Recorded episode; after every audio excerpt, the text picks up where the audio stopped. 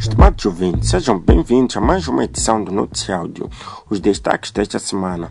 Oposição quer a lista das empresas que beneficiaram dos 68 bilhões de meticais em ajuste direto durante a emergência.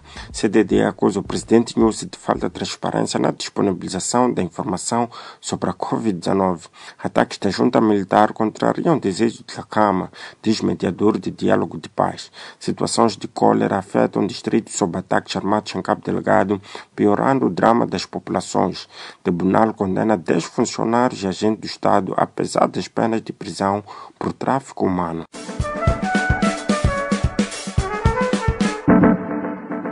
Os partidos Renam e MTM, que constituem a oposição ao Partido Frelimo, entendem que o governo deve entregar à Assembleia da República informações sobre as empresas beneficiadas dos 68 bilhões de meticais em adjudicações diretas durante o primeiro período de estado de emergência, que durou quatro meses. De acordo com o canal Mose, para os dois partidos, a referência apenas do valor sem indicação das áreas das atividades em que o dinheiro foi gasto revela a falta de transparência por parte do governo, em particular do presidente Nussi, uma vez ter sido o seu gabinete quem enviou o relatório ao parlamento. Os dois partidos exigem igualmente os detalhes sobre a aplicação do dinheiro que o governo recebeu dos parceiros para apoiar a estratégia de resposta à pandemia da Covid-19. Entretanto, embora o MDM e a Renam tenham chumbado o documento, a Frelimo conseguiu aprovar através do seu voto maioritário. Mas a oposição não tem dúvida de que o governo se aproveitou do estado de emergência para fazer adjudicações diretas com o objetivo de tirar proveitos ilícitos. Por isso, os deputados exigem que o governo publique no jornal de maior circulação toda a informação detalhada sobre os contratos. O relatório sobre os quatro meses do primeiro estado de emergência que o presidente Nussi enviou ao parlamento não tinha detalhes sobre o dinheiro que o governo recebeu de países estrangeiros. O CDD criticou e questionou a ausência dessa informação e só mais tarde é que o presidente Nussi enviou um anexo dizendo que Moçambique já recebeu cerca de 340 milhões de dólares, com destaque para 309 disponibilizados pelo FMI. Entretanto, mais uma vez, o gabinete do presidente não explica como o dinheiro está sendo gasto e, além da falta desta informação, o relatório não aborda as violações dos direitos humanos cometidos por elementos das Forças de Defesa e Segurança, com destaque para o assassinato a tiro de pelo menos quatro pessoas que supostamente estavam a violar o estado de emergência. Pelo contrário, o presidente Nunes elogia as forças de defesa e segurança, afirmando que elas cumpriram com as suas obrigações durante o período de estado de emergência, uma observação que mereceu uma forte contestação por parte da Renam. O mediador de diálogo de paz, Mirko Mazzoni, considera que os ataques armados atribuídos à junta militar da Renamo no centro do país contrariam o desejo do falecido líder da Renamo, Afonso Tlacama.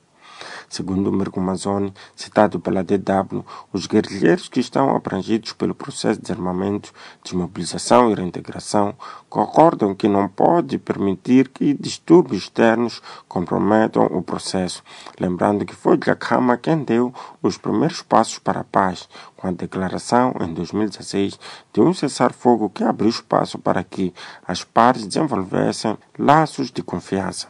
Em junho, Mirko Mazon disse que já tentou conversar com Mariano Nhungo, mas não teve sucesso.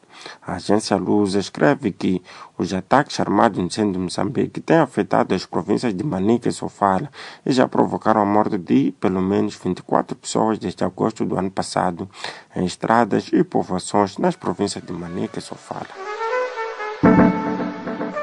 Os distritos de Cabo Delgado, que desde outubro de 2017 sofrem ataques armados, estão agora a ser afetados também por cólera, que só até finais de julho já tinham causado a morte de mais de 30 pessoas, incluindo os que se encontravam em fuga à procura de lugares seguros. O número de doentes graves estava em cerca de 70. De acordo com o Mediafax, trata-se de vítimas de diarreias agudas que assolam a região desde o início de julho, particularmente às ilhas. A maior preocupação agora está concentrada em Macomia e Monsemba da Praia. O Ministério da Saúde confirma a inclusão das diarreias e cóleras para algumas regiões, mas ainda numa demonstração clara da gravidade da situação, depois dos ataques terroristas nos dois distritos, as autoridades sanitárias ficaram sem capacidade de, de perto, aferir e intervir. Dez agentes e funcionários do Estado foram condenados a penas de prisão de 16 a 20 anos por tráfico de pessoas e órgãos humanos na província da Zambésia. De acordo com a VOA, o porta-voz da Procuradoria da República da Província, Domingos Julai, disse à imprensa que entre os detidos estão dois professores, um de Murumbala e outro de Alto Moloque. Ele acrescentou haver outras autoridades da província acusadas do mesmo crime e a aguardar julgamento, incluindo Elias Durão, um professor que matou um vizinho de 12 anos de idade para lhe retirar os órgãos. Moçambique tem sido apontado como um mercado fornecedor dos órgãos humanos e importante centro de tráfico humano que tem alimentado as redes internacionais. Esta foi mais uma edição do noticiário produzido pelo Plural Media. Fique ligado aos nossos canais no Telegram e WhatsApp. Dê um like à página do Noticiário no Facebook para receber mais notícias semanalmente.